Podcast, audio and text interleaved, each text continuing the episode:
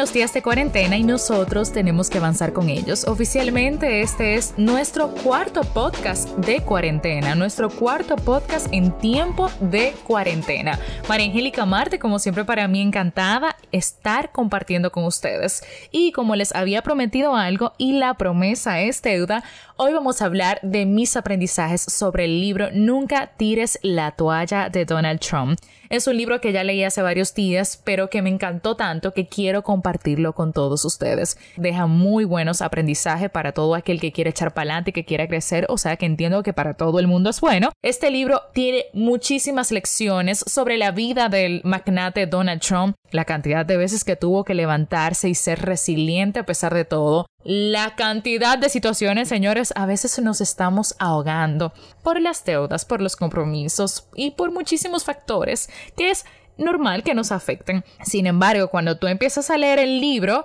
y Donald Trump te empieza a decir que tuvo una deuda de casi mil millones de dólares y que la pudo superar, tú dices, conchale, pero mi lío tiene solución. El punto es que el libro es buenísimo y es 100% recomendado. Aprendí muchísimas cosas, pero quise resumirla en ocho aprendizajes específicamente. ¿Por qué ocho? Bueno, no sé, empecé a escribir y justamente me dieron ocho y espero que sean de interés para todos ustedes para poder motivarlos a que compren y adquieran el libro. De todos los medios que ustedes puedan hacerlo, Amazon, librerías, hay muchísimas formas de adquirirlos porque es muy conocido. Bueno, arrancamos. El primer aprendizaje es tal cual como se llama, se llama el libro. Nunca tires la toalla. O sea, yo siempre he dicho que soy intensa, y es comprobado, sumamente intensa y me encanta mi forma de ser porque me permite a nunca tirar la toalla, persistir, insistir y nunca desistir. Básicamente ese es el aprendizaje de esta primera. Nunca tires la toalla, nunca desistas. Insiste, persiste, a pesar de la circunstancia, a pesar de lo difícil que puede ser el camino, porque no eres el único que está enfrentando situaciones, no eres el único que tienes deudas, no eres el único que tienes compromisos, que tienes responsabilidades, que tienen miles de factores que te están impidiendo en este momento llegar a la meta, pero lo bueno es que mientras más obstáculos haya en el camino es porque tu recompensa va a ser muy, muy grande. Así que, aunque lo veas difícil, disfrútalo porque algo bueno viene para ti. Nunca, nunca tires la toalla. Si tocas puertas, y te dicen que no, sigue tocando que alguien te va a abrir y te va a ayudar a crecer, porque nadie crece solo. En la número dos tenemos permanece centrado. Esta me encantó muchísimo. Me encantó muchísimo porque en la vida es normal encontrarnos miles de distracciones, miles de situaciones, de, de estrés, de cualquier factor que nos desenfoque de la meta. Es normal. Yo me he desenfocado muchísimas veces de mis objetivos, pero debemos de mantenernos centrados. Y uno de los, de los mensajes que él nos deja que me encantó, que es la principal manera de mantenerte centrado es teniendo un horizonte. A veces muchas personas emprenden, no saben por qué lo hacen, ya sea por moda, porque quieren hacerlo, porque es mejor emprender que no hacer nada, o porque no sé cuál sea tu razón. Pero si no tienes un horizonte, si no tienes un objetivo en la vida, si no tienes un fin de hasta dónde quieres llegar, es muy fácil desenfocarte. Es muy fácil irte de tu centro. Por eso cuando nos desenfocamos, la manera más fácil de volver a nuestro centro es recordando qué nos mantiene allí, por qué empezamos y por qué queremos seguir. Cuando recordamos esto, automáticamente volvemos, recogemos y nos mantenemos en nuestro centro. Así que te invito a que analices esto y que investigues cuál es el propósito por el cual empezaste, por el cual sigues y por el cual quieres llegar. Tu familia, algún propósito personal, quieres llegar a tal lugar o quieres tienes un objetivo laboral, sea cual sea tu propósito, que es similar a lo que es tu pasión, nunca lo olvides, porque esto es lo que te va a permitir mantenerte firme a pesar de cualquier situación que se te pueda presentar en el camino, porque situaciones, dificultades se nos presentan a todos. Hay partes en el libro donde Donald Trump hace mucho énfasis en ¿qué crees? ¿Que porque soy apellido Trump o porque soy Donald Trump las cosas se me facilitan, pues no. Y es que me encanta que él haga tanto énfasis en esto durante el libro completo, porque a veces creemos que mientras más reconocida la persona, mientras más famosa, mientras más exitosa, mientras más dinero tiene, esto es sinónimo a que el camino se le torna más fácil o que las cosas se le hacen mucho más fácil. Claro está, mientras más beneficios tienes. Obviamente, de alguna manera u otra, vas a tener ventaja, vas a llevar ventaja, pero no siempre se da el caso y no en todas las situaciones. Hay veces donde el que tiene más, el que es más reconocido, el que es más grande, así mismo de grande van a ser sus pruebas. Mientras más grande uno es, mientras más uno crece, mientras más uno es reconocido, más difícil se van a tornar las pruebas. Es como las deudas. Mientras más rico te vuelves, más grandes son tus deudas. En la número 3 tenemos mantén vivo el interés. Esto va de la mano con permanecer centrado. Pero mantener vivo el interés es mantenerte, valga la redundancia, interesado por lo que estás haciendo. Mantener esa llama. ¿Y cómo podemos mantenerla? Pues nunca tratar de perder la creatividad de lo que estamos haciendo. Nunca tratar de desenfocarnos de lo que estamos haciendo. Siempre mantenernos interesados por nuestro propósito, por nuestro trabajo, por lo que estamos haciendo. Velar por todo lo que tenga que ver con lo que estamos haciendo.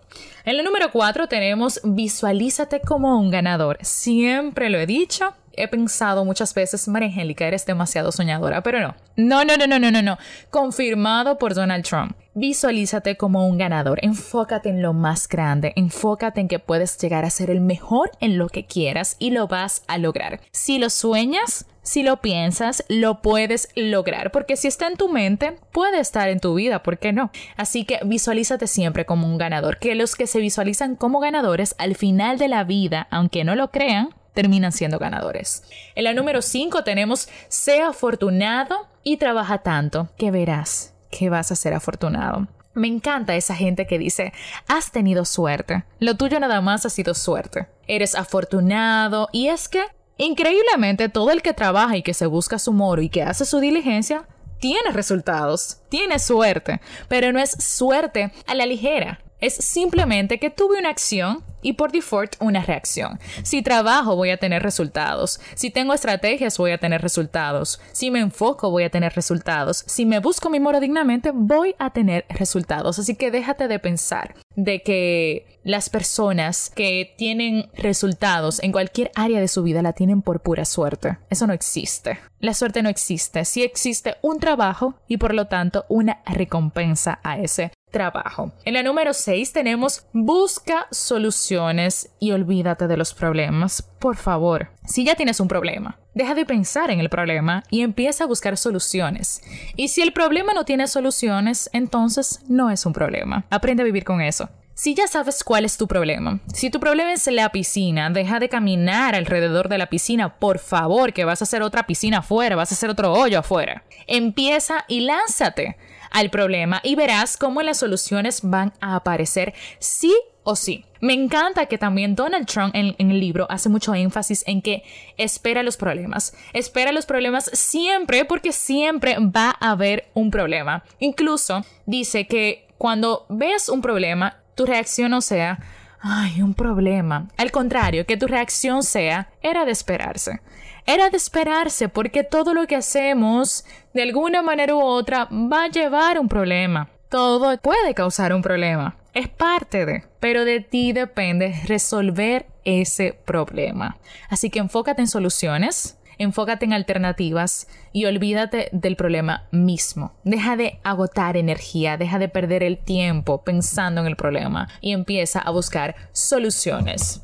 En las 7 tenemos confía en tu instinto. Confía plenamente siempre en tu instinto. Solemos dejarnos llevar de las personas que nos dicen que no va a funcionar, que no lo vamos a poder lograr o simplemente dejarnos llevar del resto cuando en el fondo tenemos una convicción muy fuerte. Trata de llevarte de lo que dice tu convicción. No es que dejes de escuchar las opiniones o los consejos de los demás, escucha a todos, pero al final haz lo que te haga a ti feliz. En la 8 tenemos sé paciente. María Angélica tiene que aplicar mucho eso, pero no en el sentido que te lo voy a decir. Yo tengo que aplicarlo en que necesito paciencia en mi vida.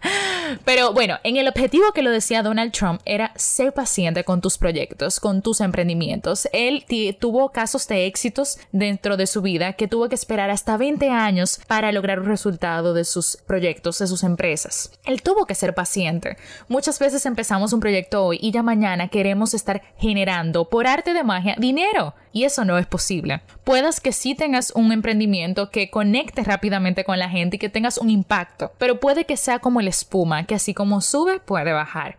Pero a veces o mayormente para nosotros lograr un buen resultado, para lograr el objetivo, para llegar a donde queremos llegar, tenemos que ser muy pacientes. Eso es como un niño que cuando uno tiene un niño, uno tiene que ser paciente y esperar que crezca, que aprenda, que se eduque, para entonces mañana nosotros y ver ese resultado en ese niño. Lo mismo con los proyectos. Muchas personas fracasan porque quieren ver resultados ya, quieren ver resultados inmediatos y todo en la vida requiere agotar un proceso y va a suceder cuando tenga que suceder. Así que nada, esos son mis ocho aprendizajes del libro Nunca tires la toalla de Donald Trump. Espero les haya encantado. Les invito a que los puedan leer, que lo puedan adquirir. Estoy segura que les va a encantar y cada vez que pueda compartir con ustedes algún aprendizaje de un libro leído lo voy a hacer porque me encantaría que puedan vivir esta experiencia de enriquecimiento a través de un libro al igual que yo. Aprovechen el tiempo de cuarentena, traten de aprender lo más que puedan y nos vemos en el próximo podcast.